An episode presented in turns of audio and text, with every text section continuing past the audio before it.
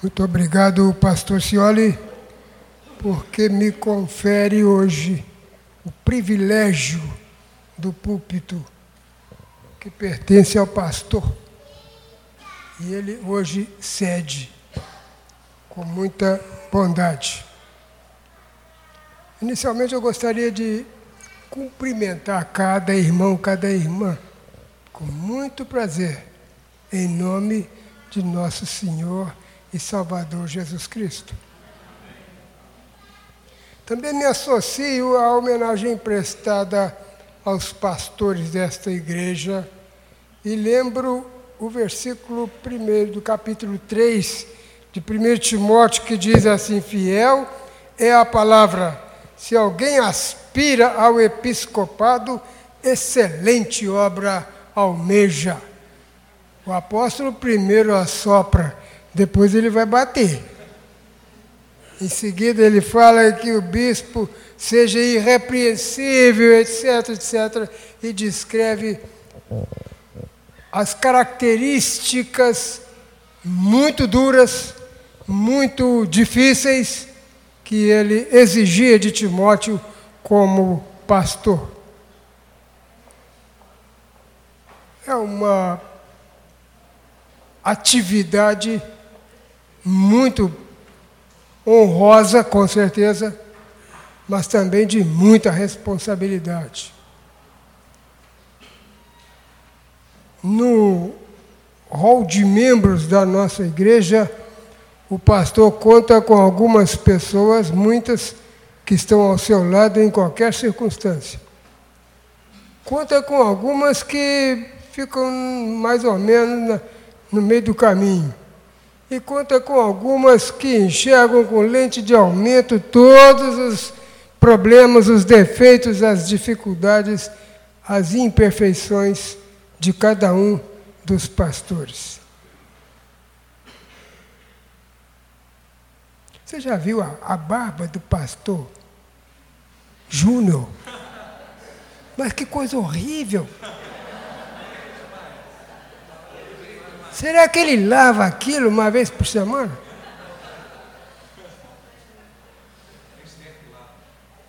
Tem gente que só enxerga isso.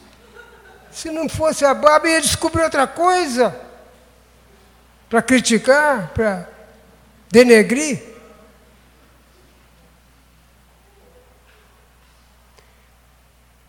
Nós precisamos de ter boa vontade paciência, compreensão, perdão também, por que não, com os nossos pastores.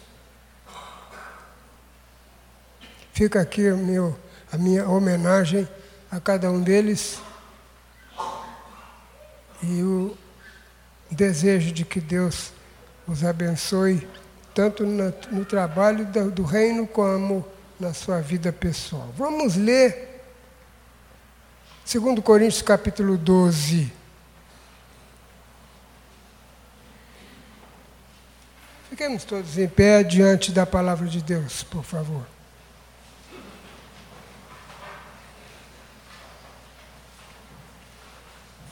As visões e revelações do Senhor. Se é necessário que me glorie, ainda que não convém, Passarei às visões e revelações do Senhor. Conheço um homem em Cristo que há 14 anos foi arrebatado até o terceiro céu. Se no corpo, não sei. Se fora do corpo, não sei. Deus o sabe. E sei que o tal homem, se no corpo ou fora do corpo, não sei, Deus o sabe, foi arrebatado ao paraíso e ouviu palavras inefáveis as quais não é lícito ao homem referir. De tal coisa me gloriarei, não porém de mim mesmo, salvo nas minhas fraquezas. Pois se eu vier a gloriar-me, não serei nécio, porque direi a verdade. Mas abstenho-me para que ninguém se preocupe comigo mais do que em mim. Vê ou de mim ouve. E para que não me ensoberbecesse com a grandeza das revelações, foi-me dado, foi-me posto um espinho na carne, mensageiro de Satanás para me esbofetear, a fim de que não me exalte. Por causa disto, três vezes pedi ao Senhor que o afastasse de mim. Então ele me disse: A minha graça te basta, porque o poder se aperfeiçoa na fraqueza. De boa vontade, pois, mais me gloriarei nas fraquezas, para que sobre mim repouse o poder de Cristo. Vamos orar. Nosso Deus e Pai Santo, permite a ação do Teu Espírito neste momento, para que Jesus Cristo, Teu Filho, seja glorificado e exaltado e celebrado. Nós te louvamos pela Tua graça e pedimos que ela jamais se afaste de nós. Em nome de Jesus. Amém.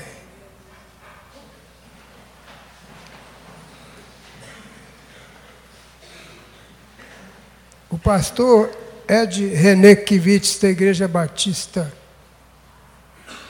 da Água Branca, em São Paulo, disse num de seus sermões que ele estava apaixonado por Jesus. Não pensava noutra coisa não conversava outro assunto. O tema dele de 24 horas era Jesus Cristo. Apaixonado por Jesus. Quando eu leio o apóstolo Paulo, eu fico pensando que esse servo de Deus estava apaixonado pela graça.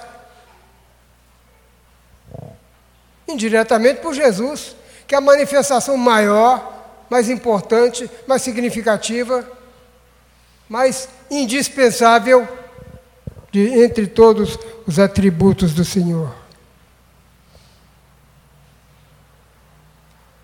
De certa maneira, já há algum tempo eu me sinto também apaixonado pela graça.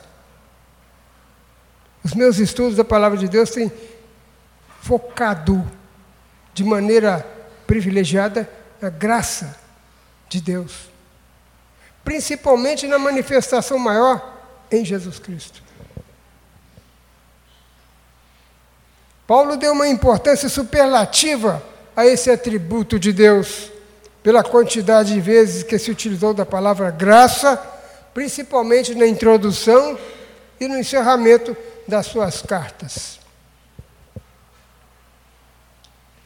Entre todos os atributos de Deus, ubiquidade, onipotência, onisciência, presciência.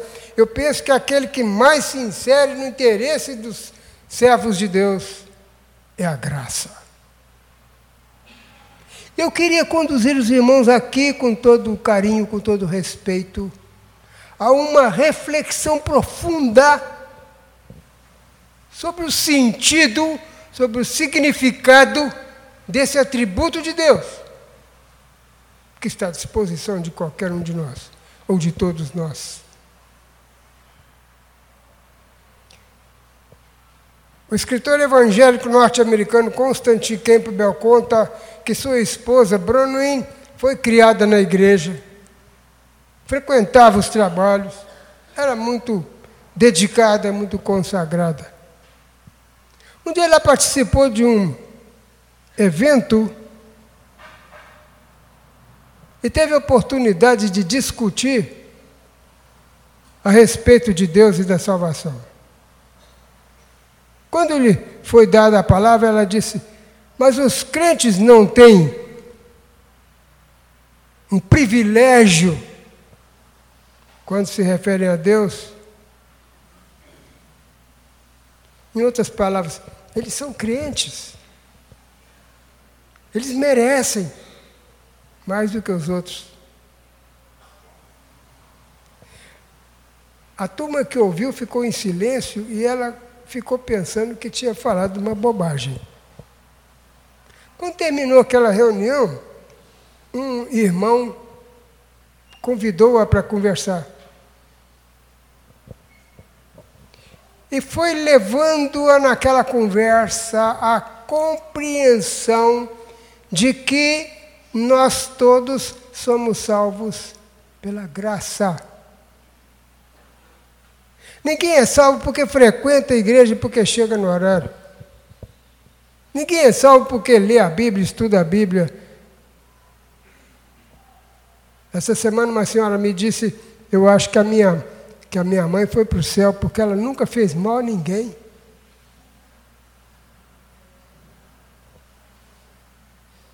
E eu falei com ela, lê do engano.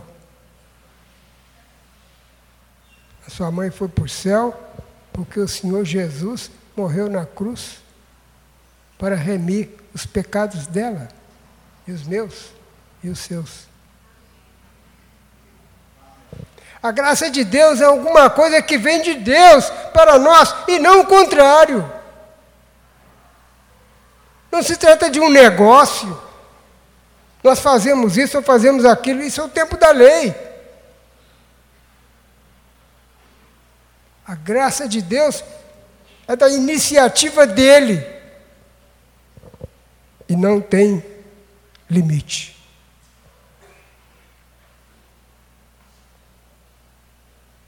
A partir desse momento, quando ela sentiu cair a ficha, entendeu o sentido da graça de Deus, é a vida dessa senhora, dessa moça, se transformou completamente. Porque ela passou a assumir a graça de Deus na sua vida. 24 horas por dia, tempo integral, dedicação exclusiva. Já que a graça de Deus acontece sem cessar, nós precisamos de estar diante da graça também sem cessar. Caíram as escamas dos olhos da moça e ela aceitou de ver de uma vez por todas a graça de Deus. O peso de tentar parecer boa diante de Deus foi tirado finalmente dos seus ombros. Será que tem alguém aqui que está preocupado em ser tão bom que mereça a graça de Deus? Eu tenho uma má notícia para essa pessoa: não vai chegar lá. Definitivamente não vai chegar, porque o caminho não é esse. Quando você cumpre a vontade de Deus, você está demonstrando que foi encontrado pela graça e não o contrário. Não é que você está fazendo alguma coisa para merecer a graça, porque o que nós merecemos, disse Paulo, o salário do pecado é a morte. Não é outra coisa, é a morte. Mas o dom gratuito de Deus é a vida eterna por Jesus Cristo, nosso Senhor. Isso é graça. A Tito capítulo 2, verso 11, Paulo disse: A graça de Deus se mostrou salvadora a todos os homens. Graça é uma palavra preciosa para os cristãos. Se verdadeiramente entendemos seu sentido, veremos que a graça está no cerne, no coração das boas novas, do que Jesus fez para oferecer a salvação refere-se ao favor de Deus, imerecido, ninguém merece. Ninguém recebe a, a, graça de Deus porque fez isso ou porque deixou de fazer aquilo. Repito, a graça de Deus é da iniciativa dele. Quando Adão e Eva pecaram, eles decidiram voltar as costas para Deus. Mas Deus não aceitou isso e promoveu uma forma de redimir aquele casal ou toda a sua descendência para que tivesse novamente acesso ao Pai da semente da mulher sairá aquele que esmagará a cabeça da serpente. A passagem que expressa o conceito da graça de Deus de maneira mais sucinta se encontra em Efésios capítulo 2, versos 8 e 9. Porque pela graça sois salvos por meio da fé. Isso não vem de vós, é dom de Deus. Não vem das obras para que ninguém se glorie. Não fomos salvos pela, nós fomos salvos pela graça. Perdão dos nossos pecados, a salvação e a reconciliação com Deus são coisas que recebemos como um dom. A salvação não pode ser conseguida através de boas obras ou de um bom comportamento. Ela nos é oferecida pela fé. John Stott escreveu: Graça é Deus amando, Deus se humilhando em favor de nós, Deus vindo nos resgatar, Deus se entregando generosamente em Jesus Cristo e por intermédio dele. Um dia, quando Jesus estava entrando no templo, trouxeram para ele uma mulher que tinha sido apanhada em flagrante de adultério. O escritor Max Lucado imagina aqueles homens entrando dentro da casa da mulher, no quarto onde ela estava adulterando, e já começaram ali mesmo a execrá-la de toda maneira, a humilhá-la de toda forma, porque ela foi alcançada em pleno ato de pecado. Arrastaram-na pelas ruas de Jerusalém até chegar ao templo. E quando chegaram diante de Jesus, falaram assim: a lei de Moisés manda que ela seja apedrejada. E o senhor, o que, é que o senhor vai falar?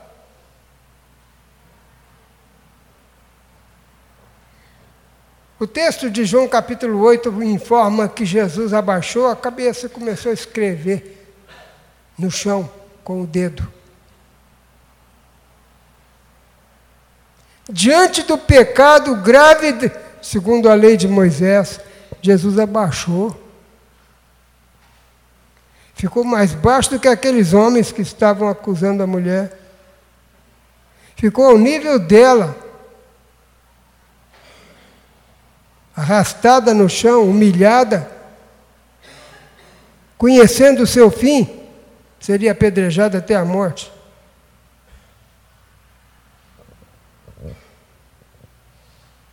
Depois ele se levantou. Ficou na mesma altura dos outros homens.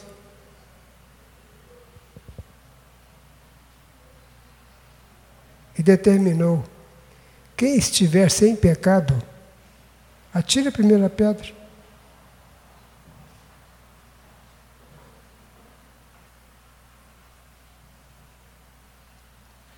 As pessoas deixaram a pedra, a pedra já estava na mão. Deixaram a pedra cair e foram saindo. Os primeiros a sair foram os mais velhos. Provavelmente os mais agressivos. Aqueles que se consideravam mais santos principalmente diante de um pecado tão grave, de acordo com a lei de Moisés, cuja punição era a morte por apedrejamento. Em seguida, Jesus abaixou de novo e perguntou para a mulher: Cadê os seus acusadores? Ela falou: ah, Foram embora, senhor. Ninguém te acusou? Não nem eu te acuso. Vai e não peques mais. Isso é graça. Mas o meu pecado não é tão grave. Não é assim que a gente pensa? Grave é o pecado do outro. O meu não, que isso? Pecado é pecado. Não existe pecadão nem pecadinho. Diante de Deus, que é a pureza absoluta, diante de Jesus Cristo, seu Filho, qualquer pecado leva à morte. É o decreto de Paulo. Graça é Deus perdoando qualquer pecador, em qualquer circunstância, inclusive quando todos em redor o acusam, humilham, vilipendiam. Graça é Deus percebendo o um mínimo de dignidade na pessoa onde ninguém enxerga esse mínimo de dignidade. Com frequência nós pedimos a Deus uma graça E ele responde, só que a resposta se reveste do discernimento divino, não do nosso discernimento, muito mais consentâneo com nossas necessidades do que nós pensamos. Tiago 4, 3 diz que nós pedimos e não recebemos porque pedimos mal. A graça de Deus existe, mas ela é maior do que o nosso raciocínio. Às vezes Deus concede coisas que nós não pedimos e não concede coisas que nós pedimos, porque Ele sabe. Ele é Senhor, Ele não é servo de ninguém. Vitor Hugo, um grande escritor francês, relata em Os Miseráveis, a sua obra-prima, a história de Jean Valjean. Condenado por roubo, aquele homem cumpriu a sua pena e no dia em que foi libertado, com as roupas rasgadas, no frio terrível no sudoeste da França, ele saiu da prisão sem ter para onde ir. Não seria recebido em nenhuma hospedaria, nenhuma pensão, por causa do jeito em que ele estava trajado. E foi procurando um ambiente, um lugar, bateu na porta, numa porta qualquer que ele não sabia, e era a casa do bispo. O bispo abriu, ele esperava que seria expulso, mas o bispo recebeu, o bispo serviu um jantar. E quando estava jantando com o bispo, ele percebeu a prataria de sua eminência e o seu espírito de ladrão voltou. Em seguida, o bispo arranjou uma cama confortável, quente, mas ele não conseguia dormir porque estava pensando na prata. Levantou-se, arranjou um saco, encheu o saco com a prataria do bispo e saiu no meio da noite. Não foi longe, porque a polícia já estava de olho nele. Foi preso e os policiais o levaram à casa do bispo. E ele estava pensando que agora essa condenação vai ser perpétua, porque né, eu já tenho um prontuário na polícia. Os policiais bateram na porta do bispo. O bispo recebeu e falou assim: Ô oh, Valjean, que bom que você voltou. Você esqueceu os castiçais. Olha aqui. Você levou tudo que eu te dei, mas Esqueceu os castiçais. Põe os castiçais junto com a prataria. Os soldados se despediram, foram embora. E Valjean teve a sua vida completamente transformada. Tornou-se um homem de bem, honesto, decente, a partir da graça de Deus manifestada em um dos seus representantes, que era aquele bispo. A história continua, é muito grande. João Valjean tornou-se prefeito de uma cidade pequena próxima. A graça não condena, a graça salva. Os policiais estavam com a lei nas mãos, o sacerdote estava com a graça de Deus.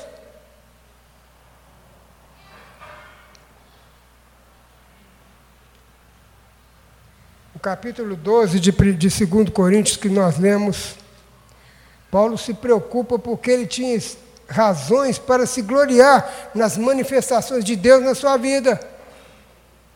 Ele se encontrou com Jesus no caminho de Damasco,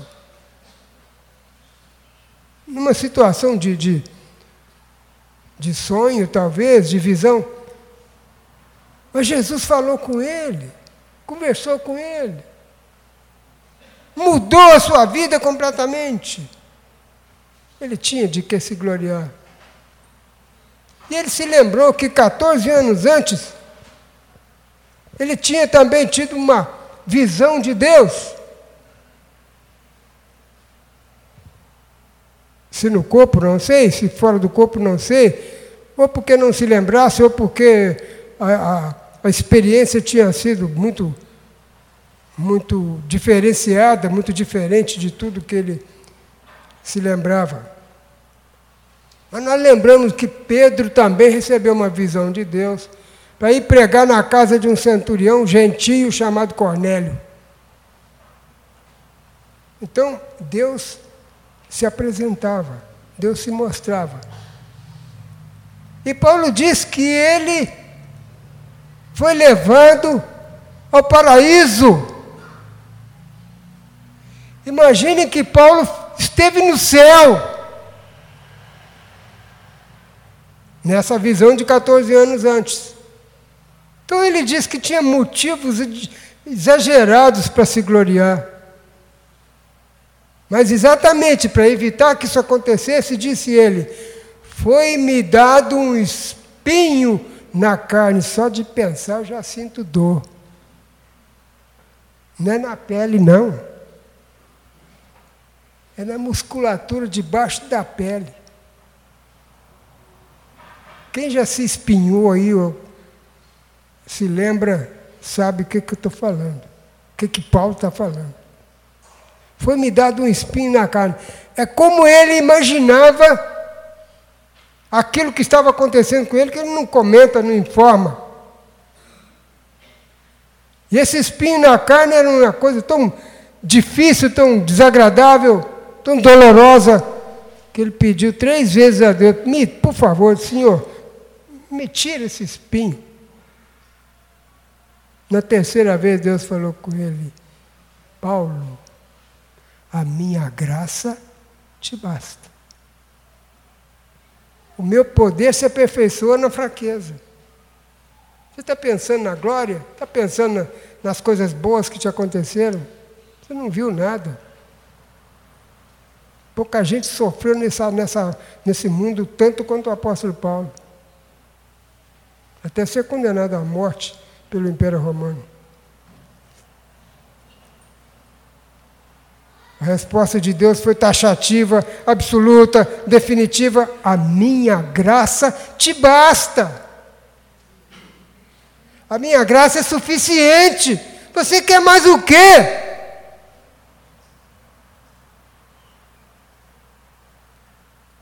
A mensagem do apóstolo aos Coríntios, depois de relatar suas experiências com Deus, que nos atinge aqui, diretamente aqui e agora, se refere a uma comunhão de intimidade com o Senhor.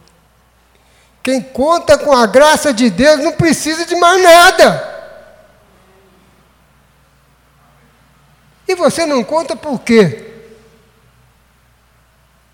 Está pensando que a graça de Deus é só para os pastores que nós hoje celebramos? Não. A graça de Deus é para todos. A graça de Deus atinge você, atinge a mim. A graça de Deus, disse Charles Swindoll, às vezes parece injusta, porque Deus perdoa qualquer pecador. Deus perdoa pecadores que nós não conseguimos perdoar. Um pedófilo, um traficante de tóxico, um estuprador. Se houver arrependimento, ele é perdoado. O pecado dele, por mais horrível que seja, por mais hediondo que seja, como é a palavra da lei, é perdoado, desaparece. Deus deleta qualquer pecado. Sabe por quê? Pela sua graça. O homem não merece, não. Como eu não mereço, você não merece. Mas a graça de Deus se revela salvadora a todos os homens.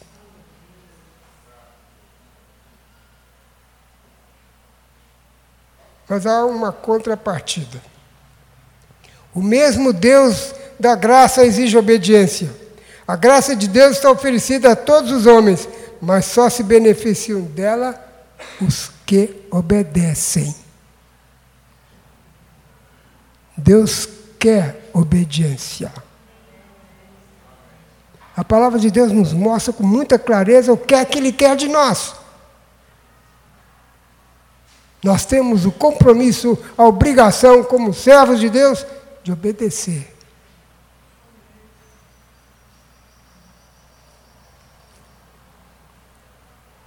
Deus perdoa qualquer pecador, desde que haja arrependimento e humildade para pedir perdão.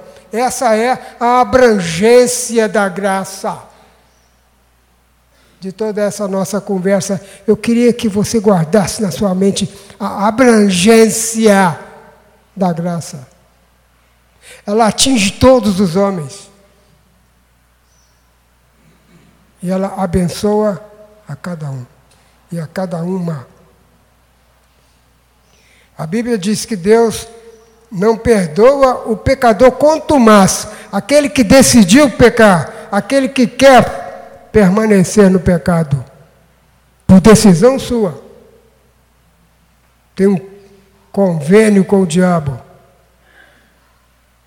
e não quer saber da graça de Deus.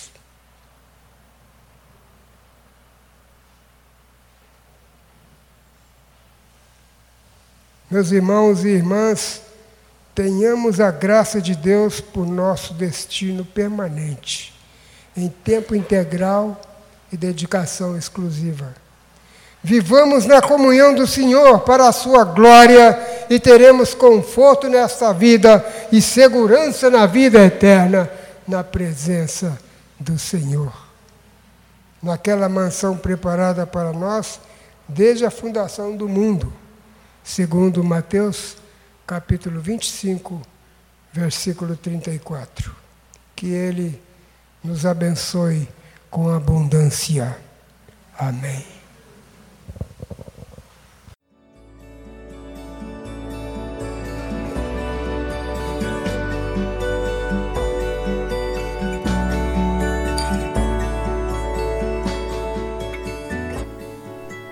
Igreja Batista do Bom Retiro tem plena convicção de que a palavra de Deus é poder para salvar e transformar vidas. Nosso desejo é que essa mensagem tenha alcançado seu coração. Para saber mais sobre quem somos e em quem acreditamos, acesse ibbrpatinga.com.br.